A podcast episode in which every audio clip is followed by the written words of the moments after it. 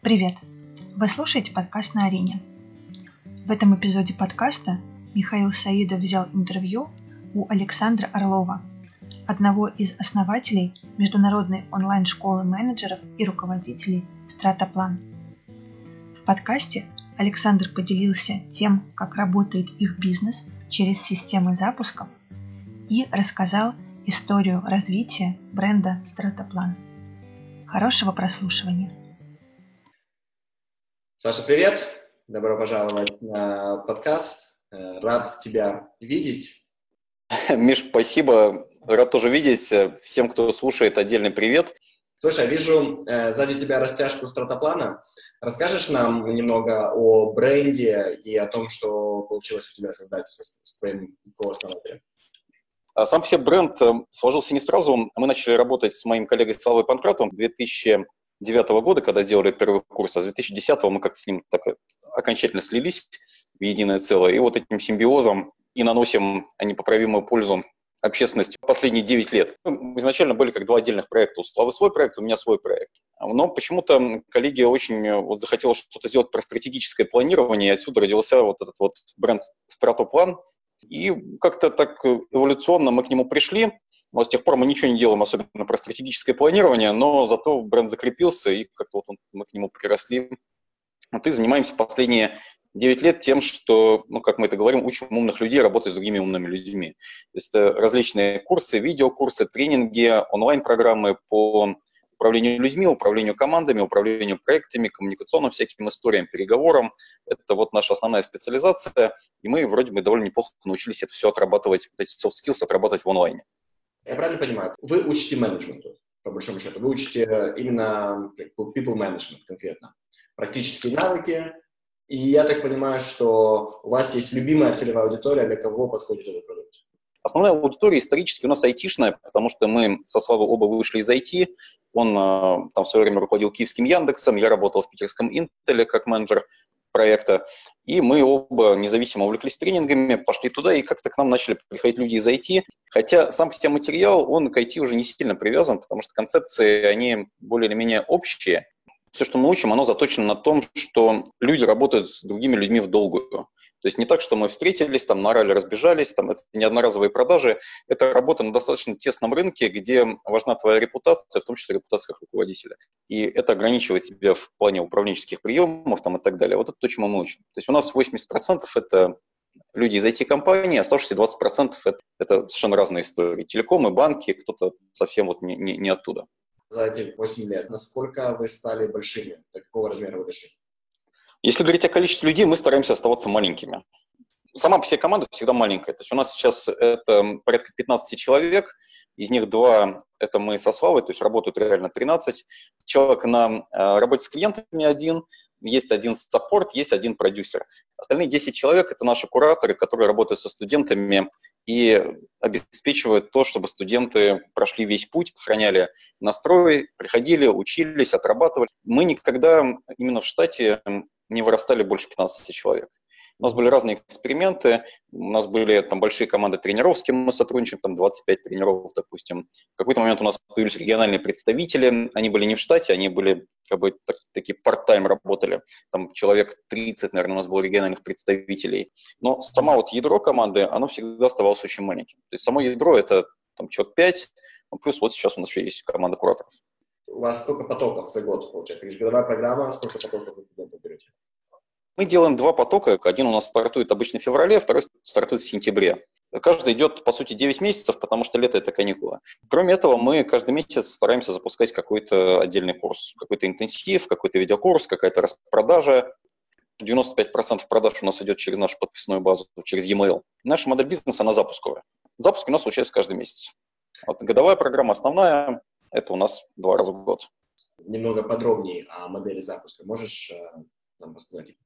Любой айтишник, когда он покупает стиральную машину, он начинает нажимать кнопки. Вот и мы точно так же. Начали вести вначале тренинги, потом чуть не померли, когда начали ездить с этими тренингами, и пришли в онлайн масштабироваться. И начали думать, как бы нам набирать людей много на онлайн-программы.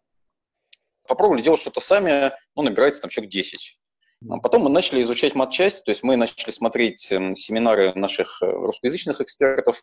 И первый запуск мы сделали в сентябре 2010 года по материалам Азамата Ушанова. У него был такой курс «Золотой актив», вот я сидел, его смотрел, писал конспект, потом пришел к коллеге, говорю, коллега, вот есть такая тема, он говорит, да ну это все фигня, как бы, говорит, какая, давай попробуем. Вот мы попробовали, и тогда на базе в 3000 подписчиков мы а, продали 120 копий этого курса. То есть у нас была 4% конверсия, и я сразу говорю, что мы такой конверсии никогда больше не достигали.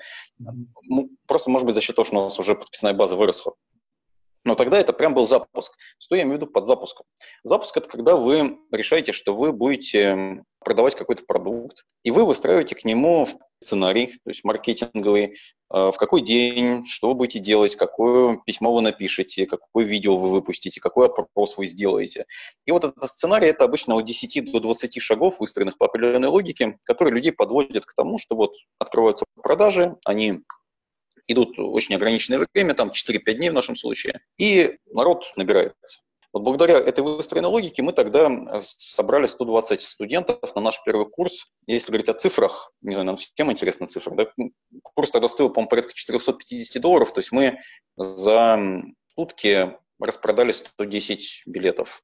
Вот и в конце концов продали 120. То есть у нас за первые сутки разлетелся практически весь набор, который мы планировали.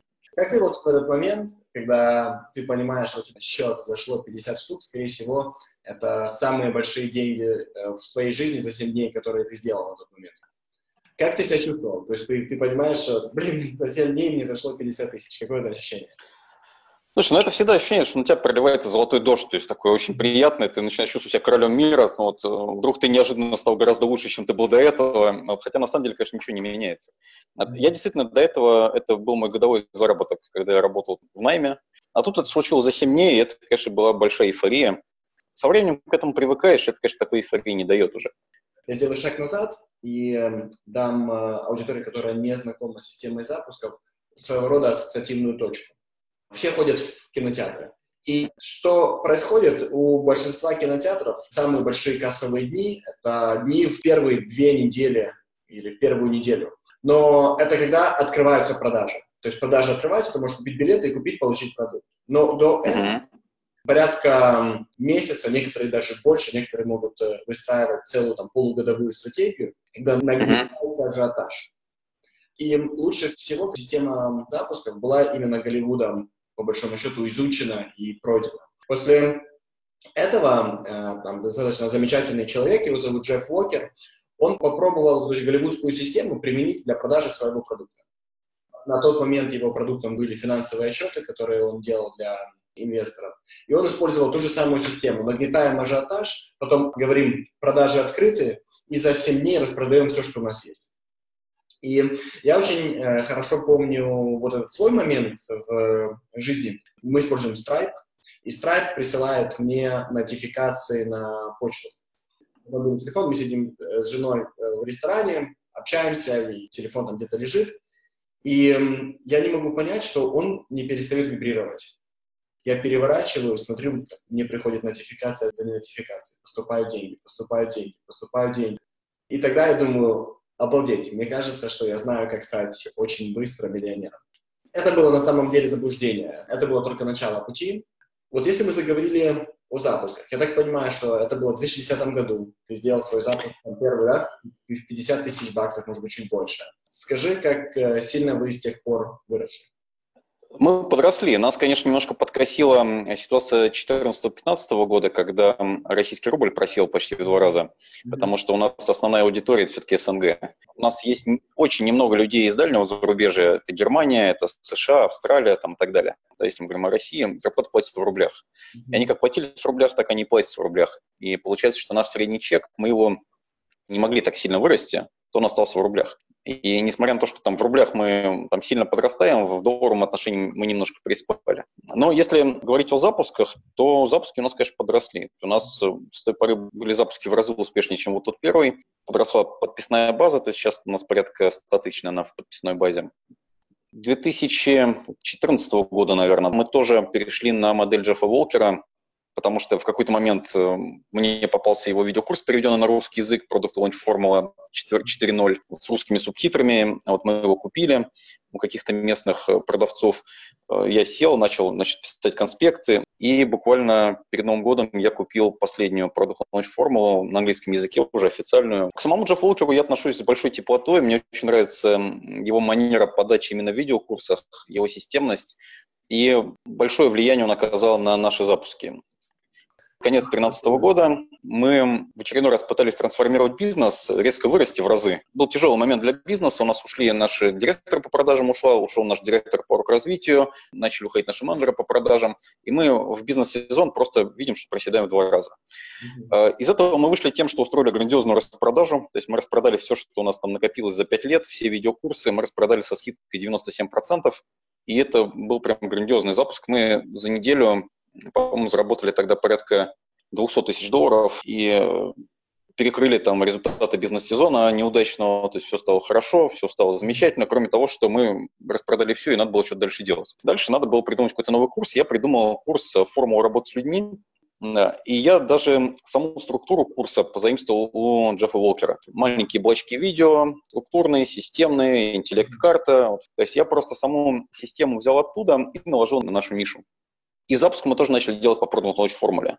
Давай углубимся именно в сам э, запуск, потому что PLF может выглядеть очень по-разному, да, это может быть видео воронка. Да, да. У Джеффа Блокера это может быть просто нагнетание через э, рассылку и после этого открытие продаж. То есть давай э, обговорим вот подробно, да, из чего состоит э, PLF и как это работает. Да, да.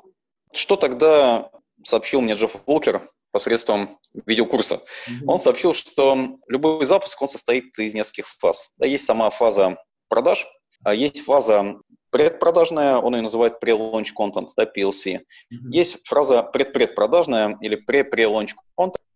И люди про сам продукт узнают только на второй фазе, на, на фазе PLC, где-то ближе к концу. На фазе пред, предзапуска они про продукт еще не знают. И она, по сути, нужна для такого разогрева аудитории, для создания какого-то ажиотажа, ожидания того, что должно, для предвкушения. И что мы сделали? Первую идею мы позаимствовали у, собственно, Джеффа Уолкера из его курса, это была калька. Он говорил, что в какой-то момент он предложил людям придумать то ли девиз для сайта, то ли что-то вот такое придумать им. Вот ему думаю, и мы сделали такую же историю. То есть мы, нашей аудитории написали очень простой месседж. Ребята, вот смотрите, стартапан существует уже три года. У нас тысячи студентов, выпускники, курсы. Вроде взрослый проект, а у нас нет девиза. Это как несерьезно. Mm-hmm. мы со Славой задумались, что нам нужен какой-то девиз, то есть одна строчка, которая бы рассказывала, чем мы занимаемся. Но мы какие-то начали думать, думать, ничего хорошего нам в голову не приходит, нам, очевидно, нужна ваша помощь, и мы решили это сделать в виде конкурса. Давайте предложите девиз для стартаплана, чей девиз нам понравится, мы этому человеку дадим какой-то приз, например, iPad Air. И мы действительно iPad потом в конце концов подарили. Быстренько разберем, что вы сделали. Вы поняли, что перед тем, как вы начинаете вот этот э, предзапуск, вам нужно да сильно разогреть аудиторию и увеличить ее вовлечение, чтобы они стали внимательными. Совершенно верно, да, да, совершенно верно. Это было три касания. То есть первое – это анонсирование конкурса, второе – это напоминание про конкурс, и третий шаг – это подведение итогов. У нас тогда была подписная база около 28 тысяч человек, мы получили около 900 вариантов. Ну, пара человек там, конечно, нас потроллила, mm-hmm. но остальные писали вполне серьезно. Mm-hmm. Чем это хорошо? Волкер говорит, что это хорошо тем, что когда люди про вас придумывают что-то хорошее или пытаются придумать, они у себя в голове про вас проговаривают хорошие слова. Mm-hmm. Тем самым еще больше убеждая себя в том, что вы делаете какие-то хорошие вещи. Это как раз э, такой прием из книги Роберта Челдини «Психология влияния», да, когда а, по-моему, китайцы американских военнопленных делали коммунистами. Они предлагали американским военнопленным написать сочинение на тему, почему коммунизм это хорошо, в обмен на послабление режима. Те писали несколько раз и в конце концов сами себя убеждали в том, что коммунизм это, это хорошо, и возвращались на родину, уже вступали в коммунистическую партию США. Вот ровно такая же история здесь, да, то есть люди проговаривают себя в голове и убеждают. Не знаю, насколько это работает, но мы делали вот эти три касания. Это был первый шаг, чтобы аудиторию немножко оживить. Мы это у себя э, в школе называем тактиками ниндзя.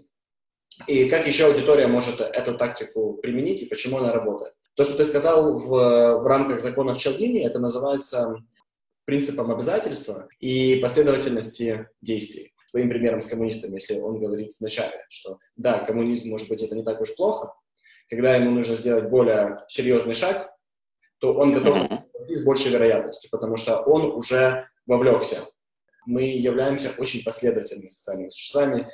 Это, кстати, также описывает, почему инвесторы продолжают добавлять деньги в убыточную инвестицию. Потому что они являются последовательными. Это работает против них. Какие еще есть варианты вот в этих ниндзя-тактиках? И многие из них также советует Джефф Уокер. Одна из них – это провести опрос. Следующим шагом мы действительно сделали опрос, причем именно снова по совету Уолкера в формате две проблемы. Я, кстати, соврал про то, что люди впервые узнают про продукт на второй фазе PLC, все-таки они узнают вот на первой, на PPLC, на, на этапе опроса. И месседж был такой, что, ребят, смотрите, мы сейчас планируем новый курс, который хотим включить все, что мы знаем по этой теме. Но, чтобы он оказался максимально полезным, нам надо убедиться, что все важные темы покрыты. Не могли бы вы нам помочь? Придите, пожалуйста, вот по этой ссылке, один вопрос к вам. Там же вы сможете узнать чуть больше деталей про вот этот новый курс. Люди приходят, там страница, три абзаца про новый курс буквально, да, чуть-чуть более подробно. И в конце такое текстовое поле. Скажите, пожалуйста, ответ на какие два вопроса должен быть в этом курсе? И люди просто вводят, нажимают «Отправить». В тот момент, когда нажимают «Отправить», их перебрасывают на следующую страницу, где было написано «Спасибо, вы нам уже очень помогли. Если вы хотите первым узнать о выходе этого курса, введите сюда свой e-mail». Это была просто отдельная страница. То есть люди нажимали «Отправить», как будто это просто опрос из одной страницы, и их тут же перекидывал на вторую. Мы тем самым собирали ранний список. Дай мне какие-то цифры. Сколько человек перешло туда, посмотрело, сколько человек составилось? А, я не помню, сколько переходило. Я помню, что в раннем списке в итоге порядка 400 человек оказалось. Когда люди вводили свой e-mail, нажимали «Отправить», часть аудитории перебрасывала на третью страницу, где мы сделали сборщик отзывов по Волкеру. Сборщик отзывов, как говорит Волкер, надо делать тогда, когда у вас не, не было еще этого запуска, вы еще не запускали этот продукт, у вас нет отзывов. И там мы написали следующее. Ребят, эм, мы этот продукт запускаем впервые, поэтому у нас на него нет отзывов, но вы видели наши бесплатные материалы, наши бесплатные видеокурсы. Если они вам понравились и вы нашли их для себя полезными, напишите про них что-нибудь хорошее. Писать можно в таком формате. И дальше мы три примера приводили. И собирали отзывы. У нас собралось несколько десятков отзывов таких. Благодаря этому мы сделали несколько вещей. То есть мы сформировали ранний список, собрали отзывы, и те проблемы, которые люди писали, мы смогли доработать немножко продукт, то есть добавили пару тем.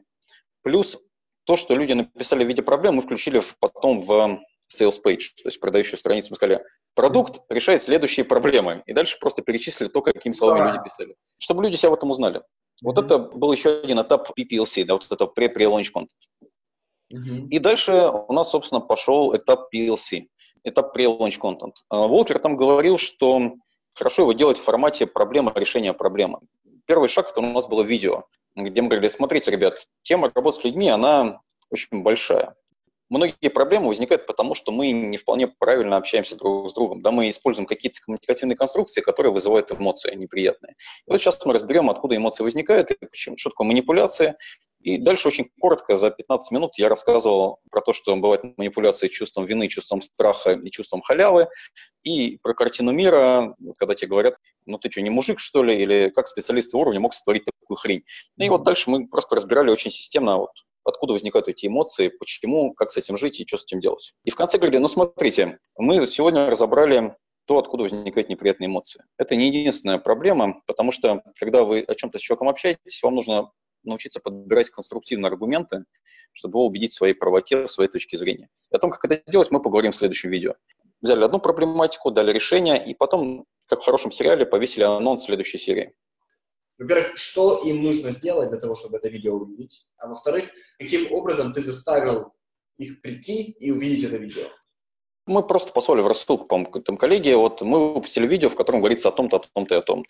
Второе видео было про то, как подбирать конструктивные аргументы. В конце вешался анонс того, что мы подготовили интеллект-карту вообще, что такое работа с людьми. И третье, это опять же калька с Волкера. Мы просто, я сел и начал разбирать эту интеллект-карту. Она очень большая, у меня час примерно это было видео. Какие-то вещи я разбирал очень подробно, то есть прям давал рекомендации, рассказывал, что как. Какие-то проскакивал, говорю, ну, тут вот сами посмотрите, тут все. За час я разбирал вообще тему работы с людьми в виде интеллект-карты. И в конце мы говорили, ребят, ну, смотрите, мы на этой неделе поговорили о манипуляциях, как не надо общаться с людьми, поговорили, как надо, разобрали, что вообще входит в понятие работы с людьми. С следующей недели мы откроем регистрацию в наш новый курс. Если вам это интересно, вы ожидаете. Это и вот тем самым у нас этот этап PLC закрылся. Дальше мы открыли продажи. У нас было окно продаж со вторника по пятницу. Волкер говорил, что нельзя, чтобы оно захватывало выходные, и чтобы сохранить динамику. И вот мы во вторник открыли, в пятницу закрыли.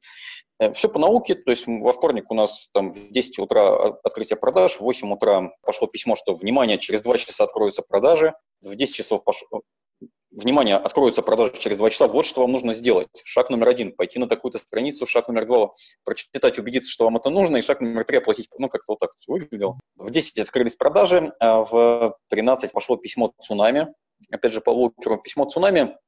Если кто не знает, это история первый день открытия продаж, которая должна показать, что идет какая-то движуха, какой-то ажиотаж. Вот. Нас тут переполнило заявками, у нас отвалился сервер, вот что-то еще такое, но мы уже все починили, поэтому все в порядке. И обычно в первый день какие-то косяки случаются, и мы иногда, если видим, что это запуск такой ожидаемый, мы вот такое письмо подбадривающее, что ли, делаем. И в этот же первый день я Волкер чуть не проклял, потому что у нас после первого дня было две продажи. Я это помню вот как сейчас.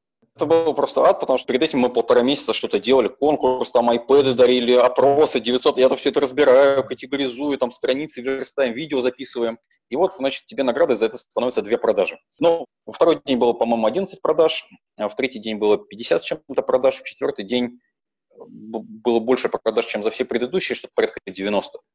Плюс там еще корпоративные клиенты подключились, все вместе, я помню, что мы сделали продаж 3 миллиона 200 тысяч рублей, то есть это было порядка 100 тысяч долларов за вот эти 4 дня.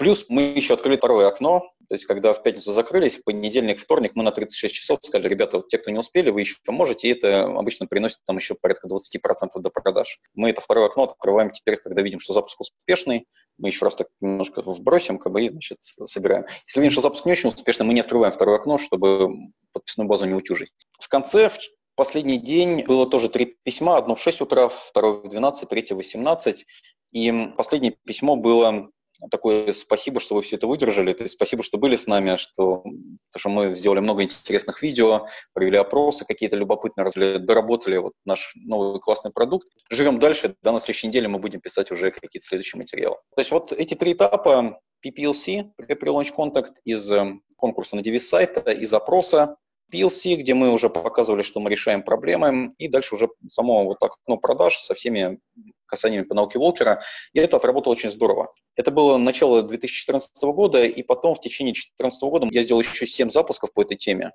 Какие-то были более популярны, какие-то были менее популярные. Но так или иначе мы сделали 8 запусков по Волкеру, и в общем и целом они были все очень неплохие. Скажи, твой последний запуск, вот, самый недавний, чем он отличался от этого, который ты мне сейчас э, описал? В какой-то момент мы начали Волкер адаптировать, на самом деле. Эту тему с PLC в формате проблемы, решения проблемы мы иногда адаптировали к происходящему вокруг. Когда начиналась вот эта ситуация на Украине, там было много тревоги у людей, что ли, да, очень поляризовало политически всех, то есть кто-то за одних, кто-то за других, все ругаются, кто-то курс доллара улетает, там и так далее. И мы просто начали писать сценарий запусковый, исходя из того, что, коллеги, смотрите, в мире происходит какая-то фигня. И это момент, чтобы сосредоточиться на себе, чтобы инвестировать в свое образование, отключиться от информационного фона, не, не вырабатывать в себе этот кортизол, гормон стресса. И у нас цепочка была посвящена вот этой борьбе со стрессом и тому, чтобы уйти от вот этого ужасного какого-то внешнего фона и сосредоточиться на себе. И эта цепочка тогда хорошо отработала. Ну, то есть мы иногда пытаемся адаптироваться под вот какой-то внешний контекст, потому что люди все равно в него погружены, и мозг, он все равно этим занят. Да. А, последний успешный запуск его как раз делала Слава. В основном мы запускали годовую программу, и у нас этот запуск занял три месяца. Там было повышение цены, и каждое повышение цены к нему была какая-то своя цепочка. А если говорить о цифрах, ну, это было порядка 300 тысяч долларов, наверное. Вы пытались э, сделать этот запуск вечно зеленым. Почему три месяца? Почему вы растянули? Мы это делали летом, начали в конце мая, лето такой мертвый сезон у нас немножко. И вот мы все лето, собственно, этим всем и занимались. Мы не пытались сделать вечно зеленым, мы просто в таком вот длинном формате запускали основной продукт. Как э, запуск в длинном формате выглядит? Ты делаешь то же самое каждый месяц? Повторяешь просто... Ты, ты, ты, делаешь, ты делаешь очень хорошую предпродажу. То есть обычно там нас по самой ранней цене довольно много народу разлетается. Ты начинаешь работать с корп-клиентами, потому что они не такие быстрые. выбираешь сегменты и по сегментам запускаешься, да? Да, плюс ты постепенно уточняешь продукт. У нас, поскольку он был большой, у нас там пять специальностей появилось, э, там, вот эта вся история. К моменту предпродажи очень тяжело подготовить такой большой комплексный продукт. Наша логика в том, чтобы продавать и готовиться одновременно. Параллельно это идет как бы, такая история. То есть что-то придумали, выпустили, предпродажа, предпродали, потом доуточнили, значит, второе окно, ну и так далее. Все, оно у нас вот таким образом идет. Как ты убеждался, что второе видео идет для тех, кто посмотрел первое видео? Никак не убеждался. Просто посылали видео в рассылку. Вот рассчитывал, что те, кому это интересно, они, соответственно, это да. дело посмотрят. Еще интересно, вот то, что ты мне сказал, и то, что чем это отличается от нас. То есть у нас наша модель, мы работаем, у нас есть часть продуктов, которые работают исключительно на воронках, и есть часть продуктов, которые работают на запуске. Запуск uh-huh. мы чаще всего делаем внутренний, да, для тех людей, которые нас уже хорошо знают. Но мы всегда, когда делаем запуск, делаем его закрытым. То есть на него можно попасть только если ты поднял руку. Uh-huh. Да, заплатил деньги. То есть либо, либо А, либо Б. Тогда ты на него попадаешь, и ты в нем участвуешь. Есть э, такое понятие, как э, in-house list. Это просто список всех людей, которые у тебя есть в базе. Launch list, список, при которых ты проводишь запуск. И чаще всего uh-huh. запусковый список, он намного меньше, потому что не все хотят принимать участие в твоем запуске. И мы работаем точно так же, то есть у нас есть день один, день два, день три. И что мы, кроме того, что ты сказал, еще делаем? Мы иногда делаем э, отзывы в рамках каждого дня. Мы даем, допустим, какой-то урок и показываем, как этот урок повлиял на бизнес одного из наших студентов. Мы не придумали, как это сделать, потому что у нас тематика софт-скилловая, коммуникация, там, разговор с начальником, что-то еще. И оно, с одной стороны, достаточно конфиденциальная такая история. С другой стороны, про это потом и написать тоже не всегда корректно. Вашего этого in-house списка, да, с общей базой, какое количество людей ты видишь конвертируется в э, студентов? У нас сейчас порядка 1%. База живая 50 тысяч, в потоке школы 500 человек. При этом 500 человек – это 60% людей, которые заплатили за себя сами, 40% тех, за кого заплатили компании. В нашей подписной базе сидит много корпоративных клиентов. Это HR, это директора компании, кто у нас уже получился приводить своих подчиненных, кто-то уже вырос, там, приводит своих подчиненных менеджеров там, и так далее. Как вы увеличиваете базу для рассылок? Какие действия вы предпринимаете, чтобы о вас узнало больше людей? Понятно, что вы уже такая солидная школа, и сарафанное радио работает по полной программе. Кроме этого. Последний год как-то у нас просела эта история, не знаю уж по какой причине. Вот, наверное, по причине того, что мы расстались с нашими продюсерами, которые этим занимались активно. А перед этим у нас было несколько каналов. То есть первый канал это был естественный рост. Мы очень много в самом начале ездили по конференциям, выступали. То есть у нас там средний такой наш э, как ритм, что ли, был. Это порядка 20 конференций в год. То есть мы ездили со Славой и на 20 конференциях выступали. Это аудитория там от 100 до 700 человек. Э, мы пиарили какие-то наши бесплатные продукты за подписку, вот там книжки, видеокурсы, и народ как-то потихонечку-потихонечку приходил. Вот. Потом э, Слава написал замечательный продукт, который называется «Черная книга менеджера». Это такая матерно-мотивационная книга, монолог директора, как должен вести себя хороший менеджер. Там сработал вирусный эффект, количество скачиваний было под 100 тысяч, наверное, wow. а подписка у нас тысяч восемь, наверное, сразу пришло людей, как бы просто подписаться, скачать. И там большие восторги были. Вот потом мы, я помню, использовали какой-то viral маркетинг бомб, такой инструмент, э, сделали продукт 21 интеллект-карта по менеджменту, и он давался, если ты рекомендовал это прям своим друзьям. Ну и там как технически отслеживалось, это нашу подписную базу на 30% тогда подрастила. И вот до этого момента мы не использовали прямую рекламу. После чего мы в какой-то момент начали рекламироваться. То есть мы попробовали Google AdWords, мы попробовали ВКонтакте, Яндекс.Директ, Facebook. Лучше всего себя показал Facebook, то есть оказалось, что наша аудитория в основном находится там. И в какой-то год мы даже взяли такой займ у наших же подписчиков и вложили его в рекламу на Фейсбуке. Взяли займ, по-моему, 60 тысяч долларов, и вот порядка, наверное, там 60-80 подписчиков набрали. Вы взяли, займ, вы пошли, заняли денег, да, да, ну, просто написали письмо на подписчиков, коллеги, вот такая инвестиционная программа, берем займ, вот через год возвращаем его же плюс 15% в долларах. Какого типа это был э, займ? Это был конвертируемый, то есть, грубо говоря, если вы не смогли, то не смогли? Или это Нет, было... Это, это, это, был, это, был не, это был не конвертируемый займ, не во что, то есть это был просто займ. Но вот нам очень повезло, что тогда не вырос курс доллара, там ничего такого не произошло, он даже чуть приспал. Но действительно, вот мы у подписчиков заняли денег на рекламу. Вот я тебе больше скажу. Слушай, я, да, я мы... никогда, никогда не слышал, я вообще не слышал, что это. Да, да, да. Ну мы вот, знаешь, года полтора назад, наверное, мы решили делать международную школу англоязычную. Как-то прикинули, что нам нужно, и поняли, что там, конечно, суммы нужны другие. И мы сделали как раз такой вебинар вот на тему того, что мы собираем инвестиции для международной школы. Мы хотели собрать 400 тысяч долларов инвестиций и конвертировать э, в расчете 20 тысяч долларов за 1% будущего международного проекта. Мы нарисовали бизнес-план, там конверсии, все дела, все довольно неплохо, довольно выгодно смотрится, mm-hmm. и мы верим, что это будет здорово. Ну вот, и мы провели вебинар, пришли люди, э, послушали и начали собирать заявки. Мы собрали заявок на миллион сто тысяч то есть людей, которые хотели вложиться в международный проект, наших подписчиков. Вот мы решили, что мы будем тогда возьмем не 400, а 600, а вот отдадим 30, 30% будущего проекта. Ну и дальше столкнулись с юридическими сложностями, как это юридически оформить. Там много открытий юридических, ну, вот это может быть тема отдельного подкаста, но смысл в том, что действительно с ваших подписчиков, которые многие годы наблюдают за тем, как вы успешно делаете бизнес, вы можете привлечь инвесторов. И именно поэтому, кстати, мы никогда не чистим нашу подписную базу. То есть от тех, кто нас не читает, например. Потому что если люди не читают наши письма про то, как учиться на менеджера или soft skills, это не значит, что они не прочтут письмо «я хочу инвестировать в стартап-план». И действительно, те, кто пришли инвестировать в международный проект, это не те люди, которые придут к нам учиться. Это владельцы бизнесов, это директора, которые выросли, которые так иногда смотрят. Это могут быть, кстати, твои там, российские конкуренты, э, которым просто интересно диверсифицироваться и вот куда-то там значит, тоже вложиться.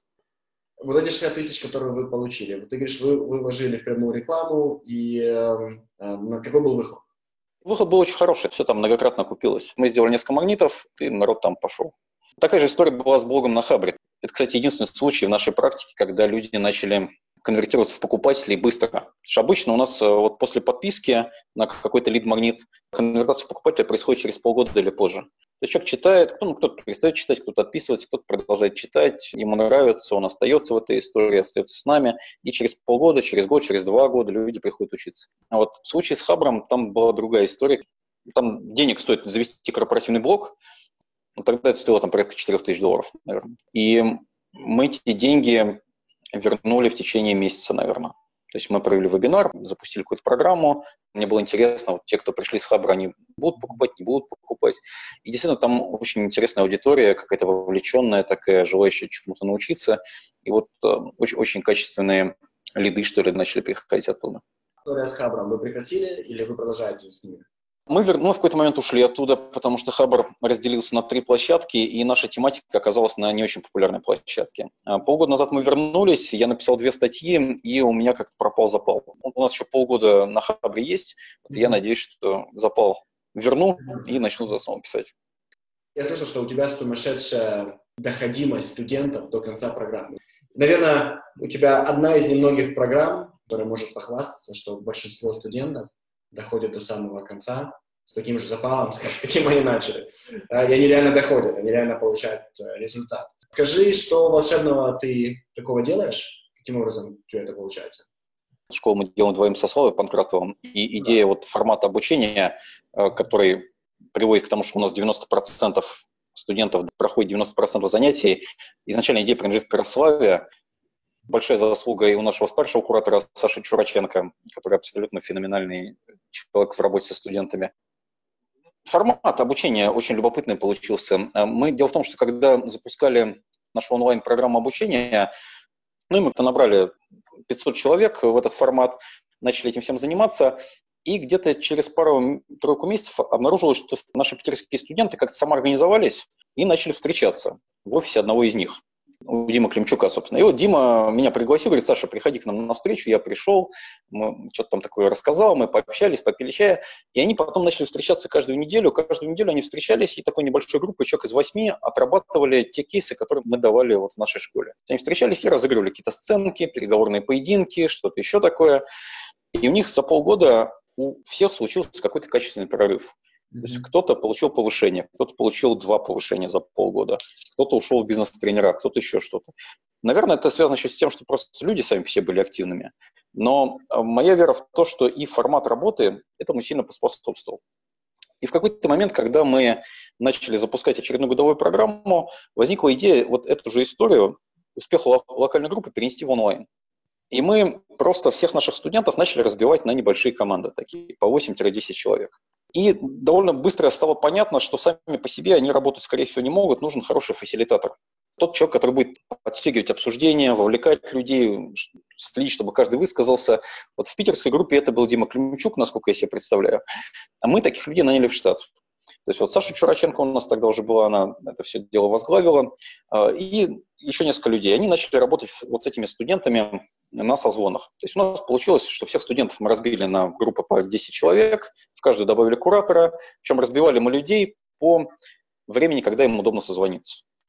Группы созваниваются два раза в неделю. Каждый созвон это по часу. Перед созвоном у них есть э, ссылки на видео, которые им надо посмотреть. Каждый смотрит, когда ему удобно. А на самом созвоне у них есть практическое задание. Либо это переговорный поединок, либо это какая-то ролевая игра, либо это обсуждение какого-то управленческого кейса. И у куратора есть инструкция от тренеров, что ему делать как ему подстегивать обсуждение, какие вопросы на рефлексию задавать, как людей объединять в команды, кто будет, как оценивать результаты там, и так далее. И вот в таком формате оказалось, что люди работают очень вовлеченно. Это, во-первых, практика, то есть это очень здорово. Работает э, уже у людей в жизни. То есть они здесь в таком в режиме тренажерного зала что-то отработали, и они уже не боятся это же делать у себя на работе. И плюс люди вовлекаются, потому что есть ритм, есть кураторы, есть ответственность перед группой, мне кажется. Если ты не пришел на занятия, то группа будет работать без тебя, она тебя не будет ждать, и плюс ей как-то придется перестроиться, потому что ты не пришел.